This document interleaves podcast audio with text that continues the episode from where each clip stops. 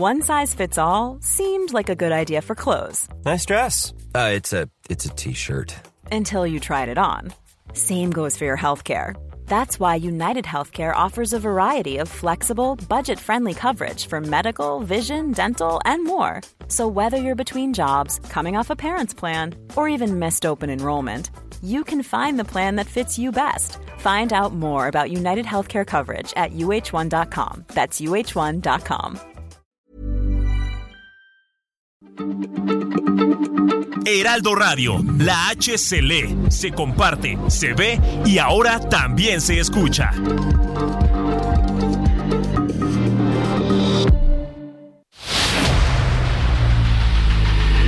El dedo en la llaga. Había una vez un mundo en el que nadie creía. Un país de historias inexplicables. Una nación con personajes asombrosos. Santo Tomás tenía razón. Hay que ver para creer. El México increíble, las verdades que duelen, la voz de los que callan, el dedo en la llaga. Infórmate, diviértete, enójate y vuelve a empezar. El Heraldo Radio presenta El Dedo en la Llaga con Adriana Delgado. Treat you right. I wanna love you every day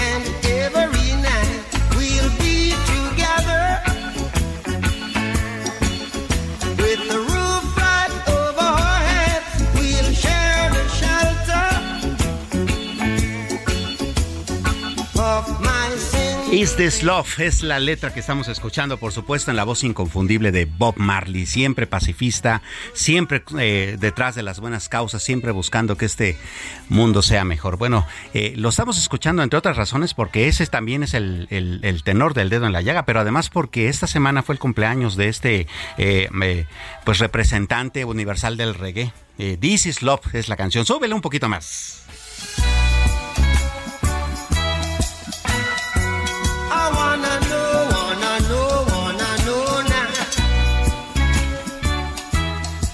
Y así es como iniciamos este dedo en la llaga. Yo soy Samuel Prieto Rodríguez y le saludo por supuesto a nombre de la titular y directora de este espacio informativo y de revista, Adriana Delgado. Eh, bueno, pues son las 3 de la tarde con dos minutos, así es de que, que sea la hora de empezar a poner el dedo en la llaga. ¿Y qué le parece si para esto abordamos nuestro primer tema justamente con nuestra directora Adriana Delgado? Ella entrevistó a Juan Ricardo Pérez Escamilla sobre la nueva estrategia del estudio análisis de reputación mediática de actores. El día de hoy en el Heraldo de México impreso salió un análisis de reputación mediático de actores y tengo en la línea a Juan Ricardo Pérez Escamilla de la Central de Inteligencia Política. ¿Cómo estás, Juan Ricardo? Adriana, ¿cómo estás? Un gusto eh, poder platicar contigo y con todas las personas que nos escuchan. Gracias, Juan Ricardo. Pues muy interesante es este análisis de reputación mediática. Sí, como, como lo hemos venido haciendo ya un tiempo publicando en el Heraldo de México, el día de hoy publicamos los resultados de enero. Es decir, todo lo que salió de los presidenciales en radio, en televisión, en impresos, en revistas y en portales, lo tenemos, lo tomamos en cuenta para hacer la metodología y, eh, y poder llegar a las conclusiones y presentar los resultados que hoy presentamos. Eh, si te parece, eh, les voy a hablar primero de la presencia mediática. Esto tiene Por que ver favor. quiénes fueron los aspirantes. Vamos a dividir el estudio en dos para finalmente poder llegar a decir qué lugar acabó teniendo cada quien en esta medición, que quiere decir quiénes fueron los presidenciables con mayor cobertura, ¿no? En primer lugar está Claudia Sheinbaum, que tuvo el equivalente a casi 700 millones de pesos. ¿Qué quiere decir esto? Bueno, pues básicamente su cobertura estuvo centrada, te diría que en dos temas. El primer tema que recibió muchísima cobertura mediática fue eh, la presentación de los y la detención de los 11 involucrados en el intento del asesinato del periodista Ciro Gómez Leiva, acompañado por García Harfuch. Eso, eso fue gran parte de su cobertura positiva, ¿verdad? Y otro gran Ajá. tema que también tuvo mucha cobertura mediática fue el tema del metro, no nada más uno, sino varios. Primero fue el accidente que se presentó en la línea 3 del metro. Como resultado, el presidente salió a defenderla y dijo que no se podía descartar un, un auto premeditado y como Ajá. consecuencia asignaron a seis mil elementos de la Guardia Nacional. ¿No? Entonces, estos fueron los dos grandes temas de Claudia Sheinbaum medios de comunicación en el mes de enero. Segundo lugar en cantidad de cobertura mediática, Marcelo Ebrard. Marcelo Ebrard tuvo el equivalente a casi 400 millones de pesos y lo que es curioso es que si ves varias encuestas también eh, también eh, la, la, la similitud o la correlación que existe entre las encuestas, la cobertura mediática se presume alto. ¿Qué sucedió con la cobertura de Marcelo Ebrard? Pues fueron dos líneas muy importantes. La primera fue la cumbre de los líderes de América del Norte, en donde estuvieron presentes los presidentes de Estados Unidos y de Canadá. Te diría que una foto que logró eh, el canciller y el presidente de la administración muy importante fue que el eh, avión del presidente Biden aterrizara en el aeropuerto AIFA y que ahí se tomaron esta foto que pues circuló por, por todos lados, ¿verdad? Y el segundo tema que también fue muy mediático para Marcelo Ebrard fue la captura de Ovidio Guzmán. Si, si bien él no está involucrado en los temas de seguridad, él sí está involucrado en todo el, claro, él sí está involucrado en todo el proceso con los gringos, con los americanos, y su proceso de extradición aseguró que se va a llevar a cabo el proceso, pero que no se va a extraditar en fast track. Entonces, ese digamos es como el resumen de lo de lo más importante que sucedió en la agenda de Marcelo Ebrard. Don Augusto López fue el tercer eh, presidenciable que mayor cobertura recibió. Él estuvo involucrado no directamente, pero como vocero en la pugna o en esta controversia que hay respecto de si la ministra Yasmín Esquivel copió no y funcionó, digamos, como mediador entre la UNAM y, eh, y el gobierno, en donde eh, estableció o dijo que eh, la UNAM debe de ser quien resuelva, quien que tiene la competencia para resolver esto, porque la UNAM se lavó las manos y también la SEP se lavó las manos, ¿verdad? Es como la papa caliente que nadie quiere tocar. En otro tema y en temas, digamos, de campaña, salió un hashtag que pues, circuló, por, por- llegó hasta los medios tradicionales, que es estamos a gusto, y básicamente fue porque tres futbolistas importantes eh, mexicanos salieron a grabar un video. Después, como resultado de esto, les pues les llovieron las críticas y pues se retractaron, ¿no? Y por último, cómo olvidar Loren- Lorenzo Córdoba, el presidente del INE, que acusó al secretario de ser el responsable de mandar descuartizar al instituto con el plan B, ¿verdad? Entonces, estos fueron, digamos, los temas importantes para Dan Augusto López. Y por último, Monreal. Monreal te diría que por fin ya es considerado la nueva corcholata que lo debe de tener muy contento. Mario Delgado ya lo incluyó en la famosa encuesta que se va a llevar a cabo. Lo que sí pidió eh, Monreal es que estas encuestas eh, sean autónomas, que sean empresas serias con una reputa- reputación consolidada y que ellos sean los encargados de levantar las encuestas, ¿verdad? Entonces veremos en qué acaba ese proceso, pero por lo pronto eh, Ricardo Monreal ya está incluido dentro de las corcholatas, algo por lo que él peleó mucho. Ahora vamos Oye, pero temas- sí quiero preguntarte también porque Claro. este pleito y esta pugna que tiene el PRI al interior, pues veo aquí a Alejandro Moreno en esta en este análisis de reputación mediática. ¿Cómo salió? ¿Reprobado? No, en esta ocasión es curioso porque cuando hacíamos los datos y tu pregunta es excelente porque ya estamos acostumbrados a ver a la cobertura de Alito Moreno con puros o con la gran mayoría de negativos. Te voy a decir por qué no, que nos acabamos quedando siempre con la última imagen de Alito Moreno. Pero el PRI logró consolidar la alianza en el Eromex, la alianza que va PAN, PRI, PRD rumbo a las elecciones que se llevarán a cabo en junio. Entonces esto le generó muy buena eh, cobertura. Después tuvo el tema con Osorio Chong en la plenaria, en donde llegó de colado y dijo que había sido invitado, pero el coordinador dijo que no había eh, sido invitado. Y lo que es muy curioso es que ahí estaba Alejandra del Moral, la aspirante a, a ser la gobernadora por parte del PRI, y que eso acabó pasando totalmente desapercibido de los medios de comunicación por los pleitos internos que traen. Entonces eso fue algo que nos llamó este mucho la atención. De los de la oposición sí es el candidato, bueno, el aspirante con mayores eh, reflectores mediáticos. Después tenemos a Mauricio Vila, que Mauricio Vila presentó su cuarto informe de gobierno y fue el único político que ha logrado sentar o convocar a este a políticos de todos los partidos, estuvieron los de Morena, los del PRI, los del PAN, los del Movimiento Ciudadano, y pues que eso prueba de que él tiene, ha hecho una labor importante en cuestiones políticas en donde pues no se mete y se ocupa de lo suyo, ¿verdad? Eso fue algo que me resultó eh, importante.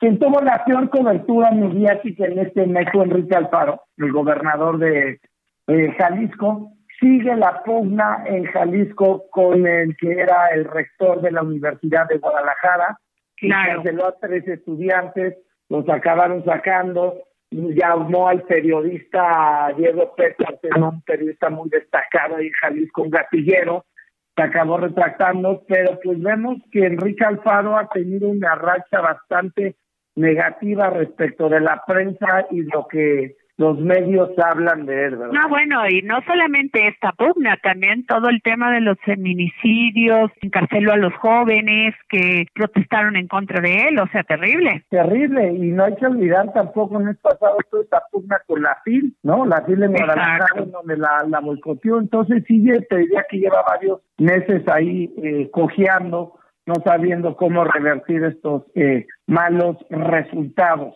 A ver, ahora en cuestión de positivos negativos, esto también es muy interesante. ¿Quiénes fueron los aspirantes de Morena con más positivos? Primer lugar, Marcelo Ebrard. Segundo lugar, Claudia Sheinbaum. Tercer lugar, Ricardo Monreal. Cuarto lugar, Adán Augusto López. Si vemos se invirtieron los, los roles. Creer más mediático no significa ser el que mayores positivos tiene, ¿verdad? Y me parece es un punto muy importante, exacto. Sí, Sí, sí, totalmente. Es un punto importante porque que hablen de ti no significa que hablen bien de ti, ¿no? O sea, y eso es muy importante saberlo distinguir entre unos y los otros, ¿verdad? Pero ahí esos fueron los cuatro de Morena. Ahora, de la oposición de este mes, ¿quiénes fueron quien mayores positivos tuvieron? En primer lugar, hablamos de él ya que fue Mauricio Vila, Alito Moreno, después Lili Telles, que empieza a consolidar su campaña en medios de comunicación, una cobertura mucho más, mucho, mucho más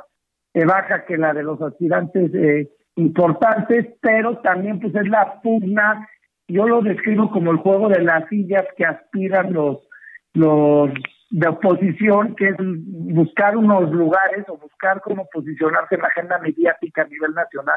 Entonces, Lili Telles por ahí va, ¿no? Y como último, y un dato que no es que, me, que fue que presentó el Heraldo en la primera plana, que es un dato muy relevante, es que del 100% de esta cobertura mediática, Morena tuvo el 85%, el PRI el 7%, Movimiento Ciudadano 4% y el PAN 4%. Mientras que vemos que Morena tiene a cuatro aspirantes, y yo te diría que a tres en general, que es Claudia, Adán y Marcelo, pues en la oposición se manejan una infinidad de nombres, ¿no? Aquí venimos seis, pero pues fácilmente se podría extender a esta lista diez, y eso hace que se diluya la información y que no la concentre en dos o tres o cuatro aspirantes serios, como sucede en el caso de Moreno. Ahora te quiero preguntar una cosa. Cuando me dices medios de comunicación, nada más son los medios de comunicación tradicionales, no redes sociales, o sí también. No, redes sociales no, portales sí, nacionales, radio, periódicos. Eh, revistas y portales, pero no redes no lo medimos, no no entra dentro de esta metodología. Ok, sí, porque ya ves que hay muchos pues de portales de noticias que nada más, bueno, publican en Twitter, Face y esto, pero esos no los mediste. No, esos los portales sí, lo que no son, son las redes sociales. Ahora, teníamos mediciones de las redes sociales, nada más que en este estudio no las medimos y lo que es muy curioso es que los los resultados son muy similares son muy similares, no creo que hay una gran disparidad entre unos y los otros. Oye, entonces básicamente pues Marcelo Ebrard avanzando. Pues Marcelo Ebrard avanzando en positivo, sí, totalmente con una agenda bastante eh, pues noble en el sentido en el que pues tiene que ver la relación con Estados Unidos y con el resto del mundo, sin casos tan polémicos, tan controversiales o tan difíciles como los que implica manejar la Ciudad de México, como es Claudia Sheinbaum, o el mismo secretario de Gobernación, Adán Augusto López. Ahora también veo a Zoé Robledo. Sí, Zoé Robledo ahí con una cobertura eh, pues positiva, predomina la su cobertura positiva, eh, lo diría así en, en temas eh, generales, eh, con una cobertura mucho menor a la de los cuatro aspirantes de Morena este grandes y los temas de este mes estuvieron eh, su tema más mediático fue que eh, fue el 80 aniversario del Instituto Mexicano del Seguro Social del INSS, eso le generó mucha eh, cobertura y también se logró una primera operación bipulmonar en la historia del INSS. ¿verdad? Este fue el primer trasplante que se logró hacer en el. Y por último, hay siete estados que no se han incorporado, que se negaron a incorporarse al Bienestar, y estos siete estados son de oposición, algo que me pareció bastante curioso, que son Durango, Yucatán, Chihuahua, Jalisco, Nuevo León, Guanajuato y Querétaro. Entonces, estos fueron los temas mediáticos. Sí, sí, sí, totalmente, como... Además, bueno, han estado en ese discurso, ¿no? Después de todo el tema de la pandemia, de que no hubo vacunas, de que este, los excluyeron, pues bueno, ahí está, ¿no? Sí, sí, sí, totalmente ahí está. Y pues cada quien, como en política, cada quien tiene que jugar su juego. Unos juegan uno y otros juegan otros. Y lo que es curioso es que todos aspiran a lo mismo. Entonces, sí, eso es lo, lo importante. Pues muchas gracias, Juan Ricardo Pérez Escamilla, de la Central de Inteligencia Política. Gracias por darnos tu análisis de reputación mediática de actores. Gracias a ti, Adriana. Que tengan un buen día. Hasta luego. El dedo en la llaga. Oiga, qué interesante, ¿no? Saber eh, no solamente de qué habla la opinión pública, de qué habla usted con el- la persona de la cafetería, con el taxista, con el eh, compañero en el metro, en el metrobús, sino también cuál es su reputación, ¿no? De quiénes hablamos mal, de quiénes hablamos bien, sobre qué temas vamos. Es bastante interesante porque también es una forma eh, diferente, además de las encuestas y otros mecanismos, de saber eh, qué es lo que nos preocupa y realmente nos inquieta a los mexicanos. Sin duda, un tema bastante interesante. Bueno, vamos a otro, a otro que también, también desa- eh, desata mucha preocupación en el sector público, en la cartera de uno mismo, en el futuro y en muchas otras circunstancias. Y me refiero a las pensiones. Y es que particularmente, usted lo sabe, en el eh, planeta entero, esta eh, eh, es un tema que preocupa mucho a los gobiernos, incluso de países desarrollados, incluso de países como los europeos, los asiáticos que, que tienen pues bastantes recursos. Generalmente se ve a las pensiones como una de esas cuestiones que pueden incluso ocasionar hasta la quiebra, hasta la quiebra de un gobierno, de un estado. Bueno, ¿cómo anda la situación en México al respecto?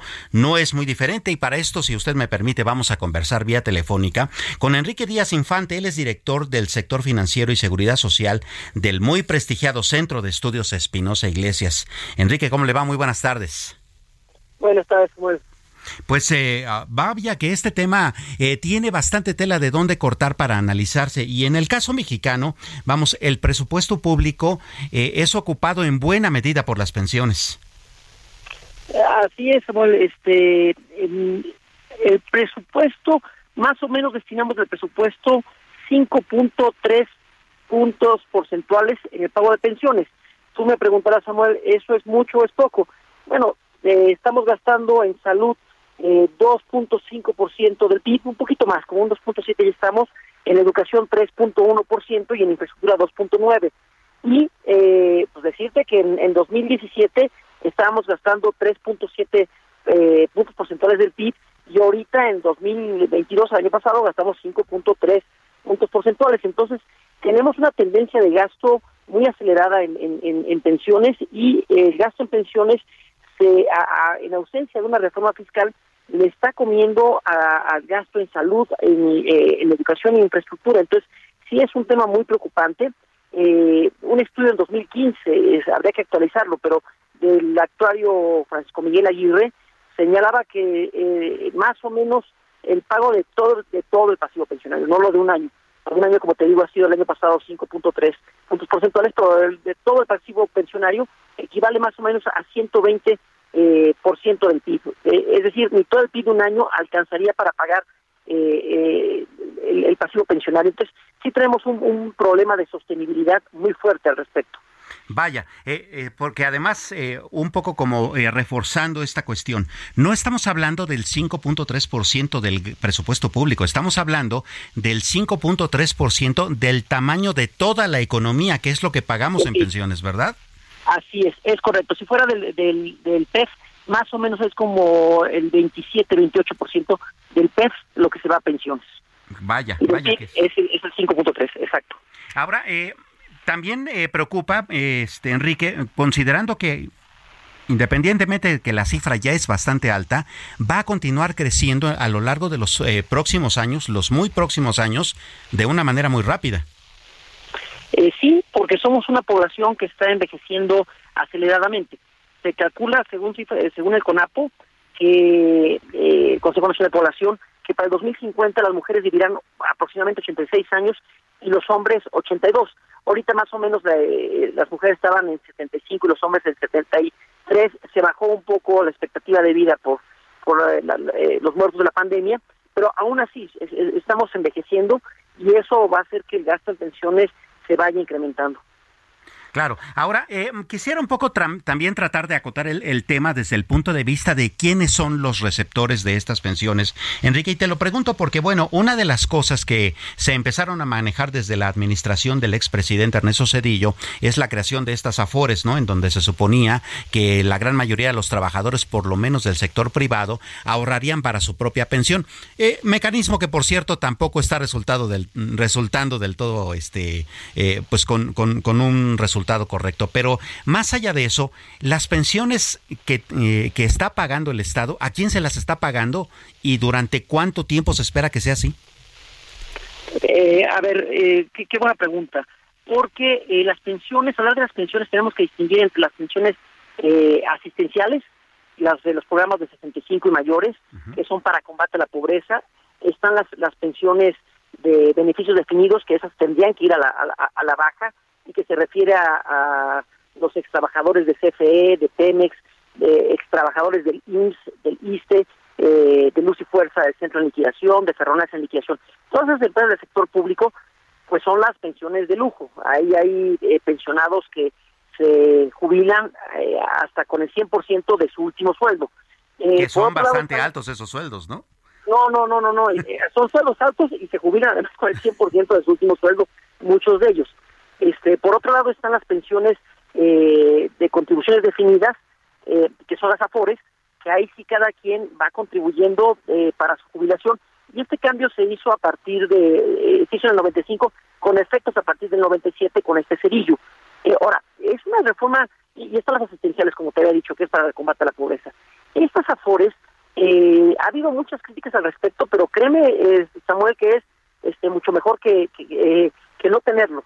Eh, yo entiendo que, se, que esto rompe el concepto inte- eh, de solidaridad intergeneracional que debe haber y donde eh, los que se van incorporando al mercado laboral paguen con sus impuestos las pensiones de los que van saliendo.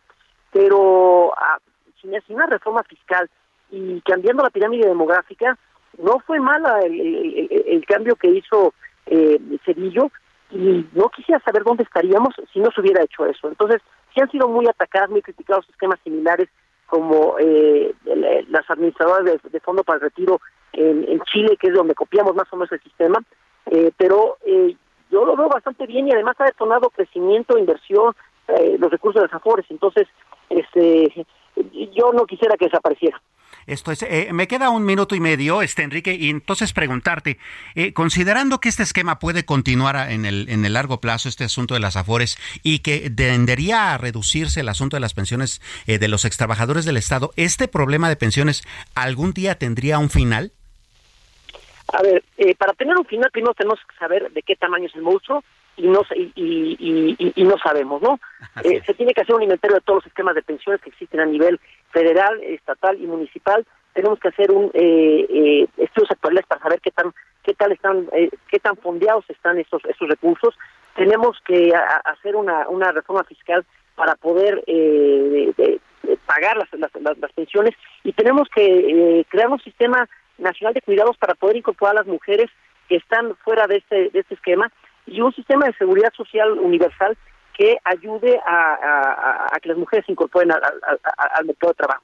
no estoy respondiendo tu, tu, tu, tu pregunta, pero eh, eh, ¿cuándo se va a resolver esto? Pues, eh, cuando tengamos una reforma fiscal y conforme la, po- la población este eh, vaya falleciendo, pero pues es, es- somos- es- el, el tema de pensiones es, es un tema de que somos víctimas de nuestro propio éxito, vivimos más, eh, tendríamos que pagar pensiones más tiempo. Sin duda, pues eh, Enrique Díaz, seguramente tendremos mucho que hablar al respecto. Si nos permites, te continuaremos llamando para ello. Eh, por la hora, por ahora, pues muchísimas gracias. Buena, este, muy buenas tardes, Enrique. Vamos a una pausa. No se, no se despegue de su radio.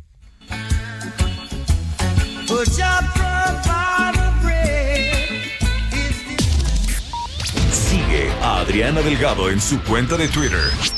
Arroba Adri Delgado Ruiz.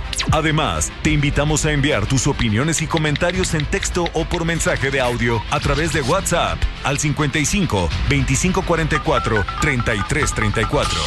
Y si quieres escuchar El Dedo en la Llaga de El Heraldo Radio, en cualquier momento y donde quiera que te encuentres, descarga el podcast disponible en Spotify y iTunes. Hey, it's Ryan Reynolds, and I'm here with Keith, co star of my upcoming film, If, only in theaters, May 17th. Do you want to tell people the big news? All right, I'll do it. Sign up now and you'll get unlimited for $15 a month in six months of Paramount Plus Essential Plan on us. Mintmobile.com slash switch. Upfront payment of $45 equivalent to $15 per month. Unlimited over 40 gigabytes per month. Face lower speeds. Videos at 480p. Active Mint customers by 531.24 get six months of Paramount Plus Essential Plan. Auto renews after six months. Offer ends May 31st, 2024. Separate Paramount Plus registration required. Terms and conditions apply if rated PG.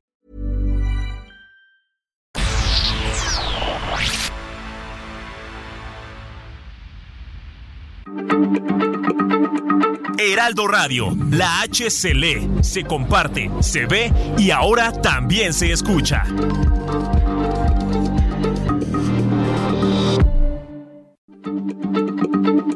Heraldo Radio, la H se lee, se comparte, se ve y ahora también se escucha.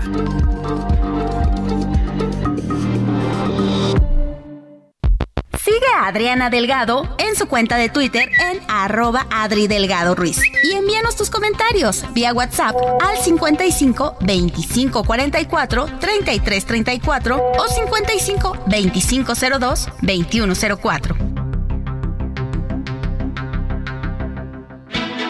La población está cansada de mentiras, de simulaciones. La empatía es fundamental para ejercer, impartir justicia. siento pues dolor por por las familias de las víctimas, por aquellos que nos piden, nos exigen que sea un alto a la impunidad. Este martes en exclusiva por el Heraldo Media Group, el perfil de Rosa Isela Rodríguez, secretaria de Seguridad y Protección Ciudadana. 21 horas en referente de la noche, Heraldo Televisión. Adriana Delgado entrevista en exclusiva a la secretaria de Cultura del Gobierno de México, Alejandra Frausto Guerrero. Mencionaste este proyecto de Chapultepec. Sí. Te tengo que mencionar también que los críticos han dicho que es un gran proyecto, pero que eh, es mucho dinero y que se está invirtiendo ahí, que se podrían hacer cosas menos costosas.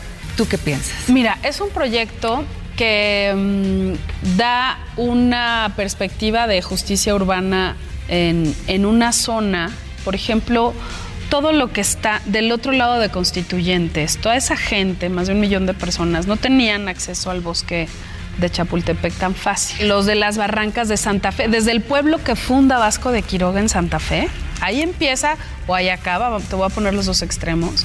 Ahí está la ermita Vasco de Quiroga, siglo XVI, que ya rescatamos, restauramos. Hay un manantial de agua en esa zona, en medio del pueblo de Santa Fe, no puedes creerlo.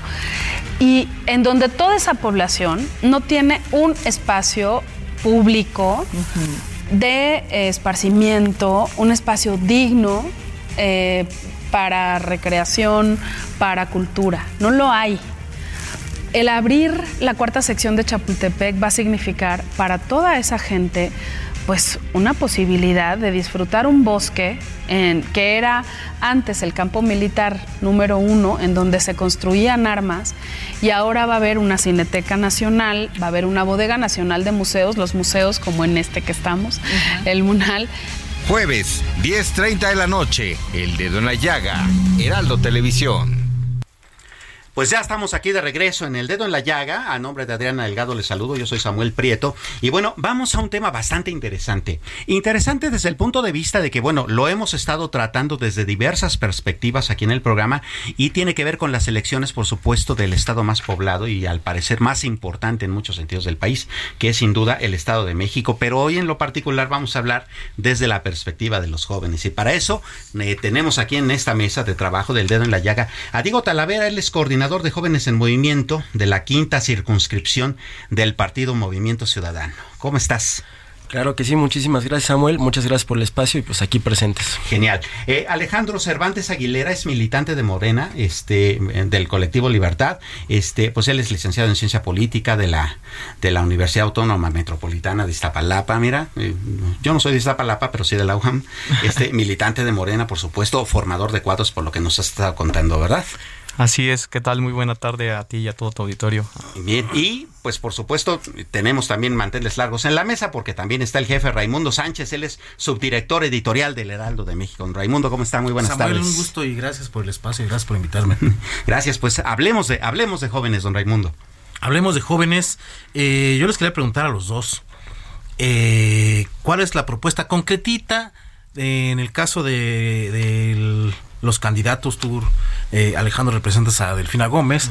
Tú, este Diego, representas a a este, ahí se me fue el avión, este Movimiento Ciudadano, a- Juan Cepeda. Juan Cepeda, Juan Cepeda. ¿Cuál es la propuesta concretita para los jóvenes? ¿Qué van a hacer para los jóvenes en caso de ganar la elección? Sí, bueno, ¿qué tal? Un gustazo, ¿eh? Pues primero que nada, lo que está pensando realizar la profesora Delfina, pues es mejorar el programa México, este, Jóvenes Construyendo el Futuro, ¿no? Que es primordial. Algo que también es primordial en el Estado de México, pues es bajar la inseguridad, darnos ofertas laborales y también dar ofertas educativas serias, ¿no? De repente, la UAM es una, institución que, que- es muy respetable, de repente parece estar cooptada por algunos eh, intereses de ahí de- del revolucionario institucional. Entonces, por tanto, también darnos una oferta pues seria, educativa y sobre todo también una situación que es muy muy importante, el tema del transporte público. El transporte público es muy importante que se mantenga seguro y que sobre todo pues se modernice porque actualmente pues es extremadamente contaminante. Además de ello, también la, la profesora Delfina se ha abanderado de una agenda, fe- eh, además de feminista, también animalista, ¿no? Es un tema que de repente en las zonas populares del Estado de México, pues todos sufrimos o padecemos de tener muchos perritos eh, en, de- en situación de calle, los cuales pues a medida de lo posible pues los protegemos, los cuidamos, les damos alimentación. Pero la profesora Delfina está muy preocupada por este tema y pues es una opción bastante viable para los jóvenes. Gracias.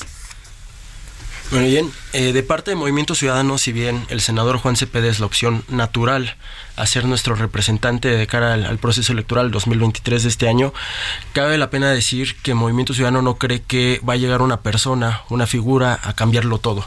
Movimiento Ciudadano cree en proyectos, cree en proyectos de Estado, en personas que abanderen las causas que son las que eh, acusan a la ciudadanía y que esas mismas personas que se sienten dolientes de alguna causa sean las que vengan y construyan futuro. En Movimiento Ciudadano tenemos varios perfiles, por ejemplo, eh, tenemos a dos diputados federales del Estado de México, el diputado Rodrigo Samperio y la diputada Tere Ochoa. Tenemos a varios jóvenes, de los cuales lo que se busca es hacer partícipe de un macroproyecto en donde se les involucre tanto a sectores de la ciudadanía como a sociedad civil como a gobierno a tener el Estado de México que nosotros merecemos, porque si bien decían al inicio es el Estado más grande y quizás el más importante, también es el más dolido. Tenemos muchísimas carencias de las cuales pues nosotros buscamos poner el ejemplo con buenos gobiernos como los que hemos tenido en Nuevo León y en Jalisco para llevar a cabo un gobierno totalmente ciudadano. ¿Esto qué quiere decir? Que no solo de palabra digamos que va a haber ciudadanos o que este vamos a mejorar las condiciones y de, la noche a la mañana todo va a ser mágico y mejor. No, nosotros buscamos que la ciudadanía se involucre y por eso celebro que en Movimiento Ciudadano se abre el espacio para que los jóvenes seamos parte de esa toma de decisiones, para que no solamente estemos en el discurso, sino también en las acciones y en las políticas que se realicen. A mí me gustaría darle, si, si me permite, eh, Raimundo, algunos números a nuestra audiencia como para tratar de contextualizar. A ver, el 13.6% de los jóvenes que viven en este país viven en el Estado de México. Ahora, la, la población joven del Estado de México es el 30.4% y de ellos el 53% son pobres. Exacto. ¿no? Entonces, ese es, ese es vamos, un, un tema que habría que, eh, que revisar. 60%, es decir, 6 de cada 10 jóvenes en el Estado de México no tiene seguridad social. Así es. ¿no? Bastante interesante. Y bueno, la carencia a la alimentación para, eh, para el, los jóvenes del Estado de México, el 28.4% de ellos, 24.8% de ellos, perdón, no tiene acceso a una alimentación correcta. ¿No? ¿Cómo ves, Eh, en ese contexto también hay que mencionar que en números redondos el INEGI reporta 5.543.000 personas entre 15 y 29 años, que son los más o menos, perdón, con 15 y 34 años, Mm. que son más o menos el rango que podríamos considerar jóvenes. Así es. El promedio de escolaridad 10.1 años, estamos hablando de un año de bachillerato. Eh, si bien nos va, ¿verdad? Hay 29 universidades públicas para toda esta población, Ujú. 29 universidades públicas. Y según la Secretaría del Trabajo, el ingreso de lo que obtienen las personas que están económicamente activas en este entre los 18 y 29 años, para los hombres es de 8.394 pesos al mes y para las mujeres 7.693 pesos en promedio. Estamos hablando aquí, digo, los diagnósticos siempre salen bien, como el que ha mencionado Diego, como el que ha mencionado Alejandro, de todo, de la problemática, pero cosas concretas. Mencionabas, eh, Alejandro, eh, mejorar el jóvenes construyendo el futuro, más becas, ¿no? Más dinero regalado, este, pues más base social. Pero además eso depende de la federación, no, no sería tanto de, de pues del gobierno local. ¿Qué más vamos a mejorar? Porque además mencionaste un punto importante de la seguridad y todos los videos que vemos en las redes, en- de cuando hay asaltos en los microbuses, pues son en el Estado de México. ¿Cómo, cómo le vamos a entrar ahí? Sí, claro, la situación es totalmente adversa en el Estado de México, ¿no? Somos la primera entidad federativa en robo al asalto, en, con- al transporte público, la tercera más violenta a nivel eh, nacional, ¿no? Solamente por debajo de Guanajuato. Entonces estamos pensando en que hay un Estado de México, pues en total estado de crisis. Tan es así que pues no se encuentra aquí ningún representante del Partido Revolucionario Institucional. Realmente están moralmente derrotados. Por eso pues tienen una carencia ahí ideológica. La cuestión aquí de la pregunta, eh, pues yo no diría que es dinero eh, regalado. Yo diría más bien que es un dinero o una condición el cual genera que un joven tenga la oportunidad de integrarse a la fuerza laboral. ¿Cuántos han integrado a la fuerza laboral de los becados hasta ahora? Todos básicamente. hay una hay una tasa casi de, de, de 50% de los que han sido contratados. Hay que tomar también en consideración el punto en que en ocasiones ¿no? Eh, el- las personas que inscriben su empresa, pues son empresas de repente medio perversas, ¿no? Que están generando esta situación de que en el estado de, de que los jóvenes, ¿no? Pues no se integren también. Hay mucha corrupción, lo sigue habiendo, todos lo sabemos. Entonces el tema aquí es que no es la estructura del gobierno el culpable. El culpable a veces también empresas. somos abajo, ¿no? Diego, ¿tú qué opinas de esto? Pues mira, para empezar... ¿Estás de acuerdo en más, no, becas, todo esto? Mire, en Movimiento Ciudadano siempre vamos a estar de acuerdo en políticas de redistribución, que es, hay un tejido social dañado, hay que a través de esas políticas tratar de recuperarlo e invertirle en la base social. Totalmente de acuerdo porque eso es parte de nuestra ideología. De hecho, el año pasado tuvimos una serie de foros llamado El Futuro Social Demócrata, donde se puede encontrar un poco de nuestra plataforma legislativa. Sobre el programa Jóvenes Construyendo el Futuro, pues es un programa que dice mucho, promete mucho, pero en la práctica hemos visto, visto cómo se malversado.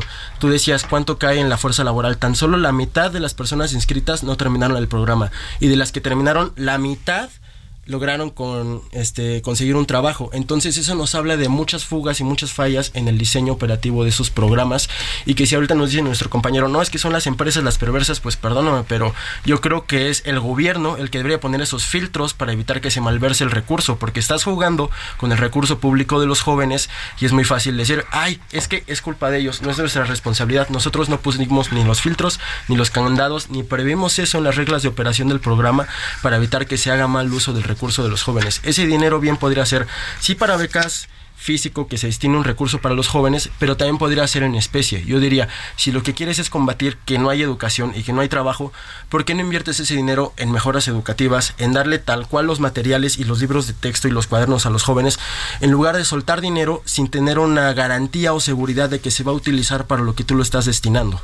Eh, yo les preguntaría entonces un poco atendiendo a la provocación. A ver, ¿qué tanto asistencialismo y qué tanto apoyo? Es decir, asistencialismo entendido como te, ten una lana y pues con eso vive y, y, pues ya cuando vuelvas a necesitar lana, pues te va otra para que me para que votes por mí, ¿no? Y qué tanto apoyo en el sentido de mejor eh, ocasiono las condiciones, eh, las oportunidades necesarias para que tú con tu esfuerzo puedas sa- salir adelante. ¿Para dónde le damos? Si me permiten. Mira, eh, qué curioso que digas eso porque recién en diciembre me titulé y ese fue el tema de mi tesis sobre el asistencialismo y el clientelismo en Estado de México. Brevemente, por un lado hay autores que dicen es bueno que haya este, prácticas clientelares porque es de alguna manera la forma en la que vinculas a la sociedad con el gobierno, involucras en temas de participación ciudadana, involucras en la formación de liderazgos locales, pero por otro lado te dice es que esas relaciones tienden a la simetría, tienden a yo como gobierno ya no te respondo como un ente, como un Estado, sino como un patrón y tú como un cliente. Entonces, en lugar de ser ciudadano, te conviertes en un subordinado de mi gobierno.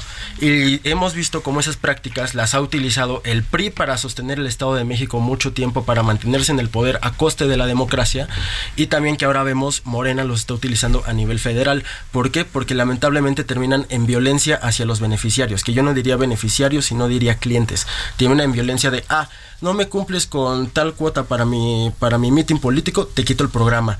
E incluyen esa, esa manera de, de generar fuerza y poder sobre el ciudadano cuando debería ser una, una cosa un poco menos asimétrica, debería ser más parejo, debería ser involucrar a la ciudadanía.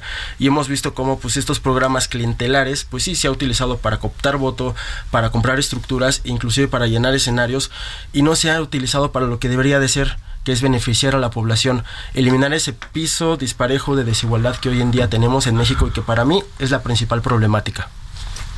Sí, muy bien. Pues bueno, yo primero que nada sí, sí haría una precisión en la cuestión de asistencialismo y apoyo, ¿no? Porque una cuestión ahí muy pervertida que a veces los medios de comunicación y la derecha teje de manera estratégica es eh, satanizar el hecho de dar un apoyo. Hay que recordar que es la base o el principio del Estado keynesiano, ¿no? El apoyo, un estado de bienestar hacia los trabajadores. Entonces, de repente, a mí me, me causa hasta un poquito de, risa, ¿no? El tema de que siempre están satanizando al presidente por estar dando estos apoyos. No son apoyos improductivos. Al final del día, el caso del tema de- de precisamente del- del- de la pensión del bienestar, pues es un apoyo de personas que están en situación bastante precaria. Ustedes mismos acaban de citar los datos. La mayoría de la población del Estado de México somos pobres, ¿no? Tenemos una tasa de pobreza de alrededor del 60%, entre ellos 13 o casi 10%, por- entre 10 y 13% vivimos en pobreza extrema en el Estado de México. Pero son los datos Entonces, país, ¿eh?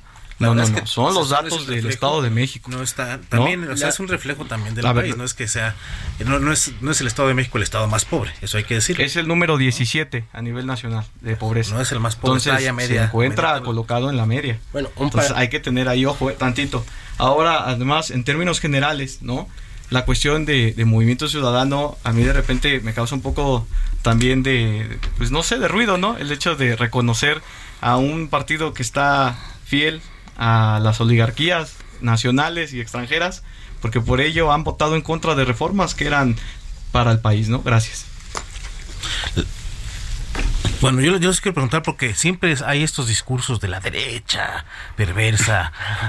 Como jóvenes, yo que algo muy concreto, díganme en una frase cómo se define la derecha. Desigualdad, diría yo. El capital, no, la política al servicio del capital. Ok. ¿Sabemos qué es la derecha exactamente? ¿Dónde surge todo esto? Así es.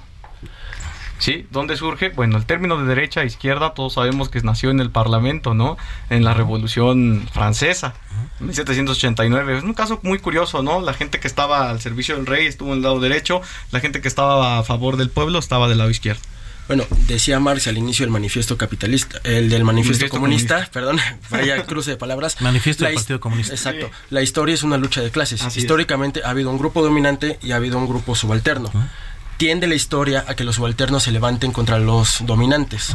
Eso lo citaba al inicio y podemos ver que justo en la modernidad era primero liberales contra conservadores.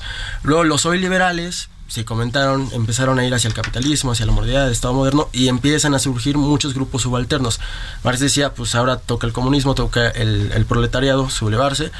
No se logra y ahora lo que tenemos es la condición del Estado liberal moderno, capitalista, contra, pues, ¿qué hay? Hoy en día, ¿qué hay de oposición? contra ello. Es muy bueno. difícil. Estamos hablando con Diego Talavera, que es el que acaba de dar su opinión. Él es eh, coordinador de jóvenes de Movimiento Ciudadano. También está con nosotros Alejandro Cervantes Aguilera, eh, eh, representando a Morena, y el maestro eh, Raimundo Sánchez. A, a lo que iba con esto es, cuando hablamos de la derecha, ¿de quién estamos hablando en México? Digo, porque, ¿y qué características tiene? O sea, como joven, ¿cómo, ¿cómo ves tú a la derecha? ¿Cómo ven ustedes a lo que le llaman la derecha? Porque ya está muy gastado eso en los discursos. Siempre es la derecha, la derecha, la derecha. A ver, ¿a quién- ¿quiénes son exactamente los de la derecha? Yo no diría que estuvieran es gastados, Alejandro. ¿no? Perdón, una disculpa. Yo no diría que, que- que se encuentra gastado. Yo creo que es un discurso que debemos de tener conciencia de clase, sobre todo todos los mexicanos que estamos a pie, ¿no? En las calles del Estado de México, y no nada más en el Estado de México, sino en todo el país, y que en términos generales, pues hemos sido marginados, ¿no? Tenemos una historia llena de marginación y de abusos, y que a veces la derecha, ¿no? ¿Pero quiénes Esta- son? ¿Quiénes son esta ¿Quiénes derecha? son? Pues son obviamente O sea, los partidos más- más eh, allá del rollo, ¿quiénes son? ¿no? Como el, el PAN, el PRI, es la Claudio derecha. X González, Según- según todas estas Morena. cuestiones, ¿no? Para mí la derecha es Andrés Manuel López Obrador. ¿Por qué?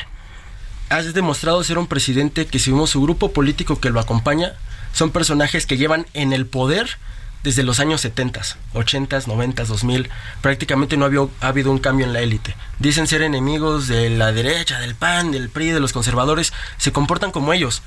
Quiten los membretes y son iguales. López Obrador ha impulsado políticas que van a militarizar el, país.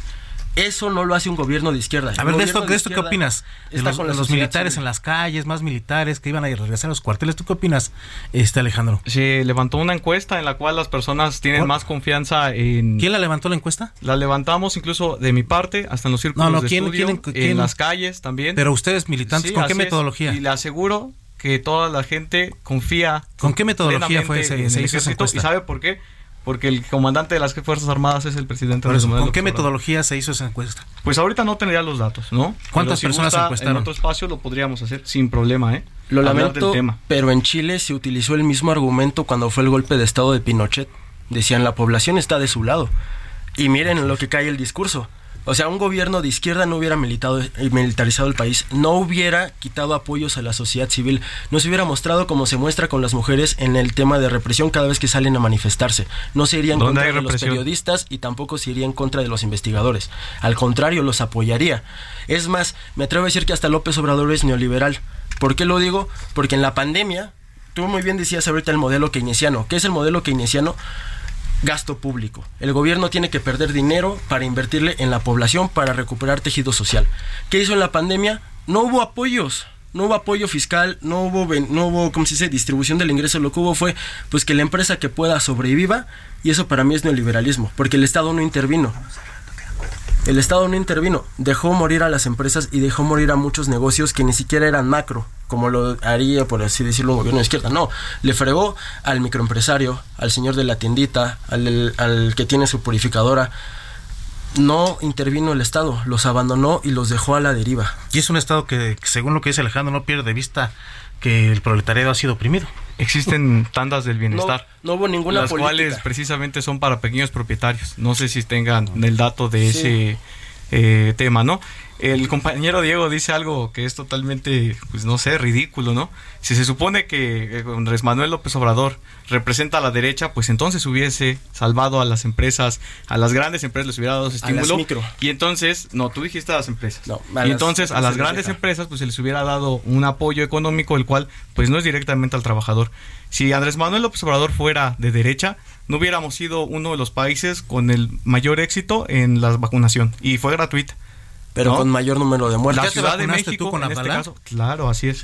La Ciudad de México, eh, en términos generales, eh, pues es, es punta, ¿no? Es punta de lanza en el apoyo precisamente que hubo a las personas que se enfermaron, ¿no? En la- durante la pandemia, que otros gobiernos no lo hicieron. En el caso, el caso concreto, el del Estado de México. Eh, nosotros, nada más para recabar, en Movimiento Ciudadano impulsamos una iniciativa que era seguro de desempleo durante la pandemia para apoyar directamente al trabajador, no las empresas. Y por la cerrazón que hay hoy en día en una política tan polarizada de o estás conmigo o en contra mía, esa iniciativa no pasó. Y la presentamos justamente para apoyar a los trabajadores durante los tiempos de pandemia. Ustedes se pusieron del lado del gobierno de resguardarse, de no gastar dinero en el pueblo, en las personas que lo necesitaban y nos quedamos sin una iniciativa que hubiera salvado muchísimos empleos o a personas que se quedaron sin nada durante la pandemia. Claro, pues vaya, vaya que, se puso muy bueno el debate. Me queda un minuto de programa, entonces Alejandro, de, de ese minuto, en 30 segundos dime por qué tendría que la gente que votar por Morena en el Estado de México. La idea aquí es hacer un cambio y sobre todo tratar de hacer que ese cambio sea directamente a la población mexiquense. Necesitamos terminar con casi 100 años de gobiernos corruptos y de una falsa esperanza ciudadana, la cual de ciudadana no tiene nada. Muchas gracias. Diego Talavera, 30 segundos. Claro que sí, nosotros buscamos construir un proyecto en donde las personas sean partícipes de la política que quieren. No podemos quedarnos sentados esperando a que llegue alguien y que te prometa un cambio mesiánico si no te involucras tú. Nosotros estamos buscando ciudadanos interesados por mejorar el lugar en donde viven y de construir un futuro donde quepamos todos.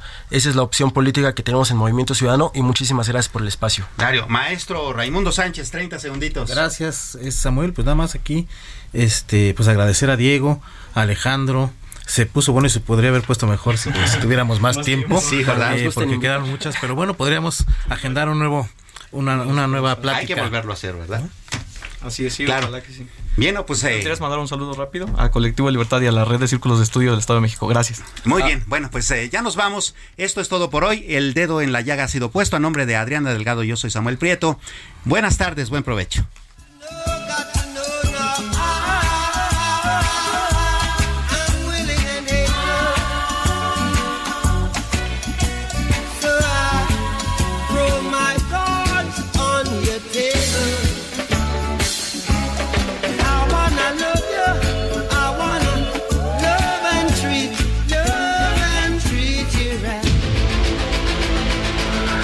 Heraldo Radio presentó El Dedo en la Llaga con Adriana Delgado.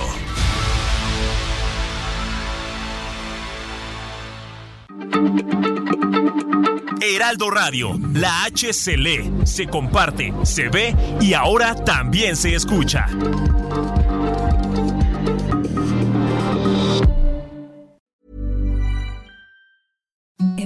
The softest sheets you've ever felt. Now imagine them getting even softer over time. That's what you'll feel with Bowl and Branch's organic cotton sheets. In a recent customer survey, 96% replied that Bowl and Branch sheets get softer with every wash. Start getting your best night's sleep in these sheets that get softer and softer for years to come. Try their sheets with a 30-night guarantee. Plus, get 15% off your first order at bowlandbranch.com. Code BUTTERY. Exclusions apply. See site for details.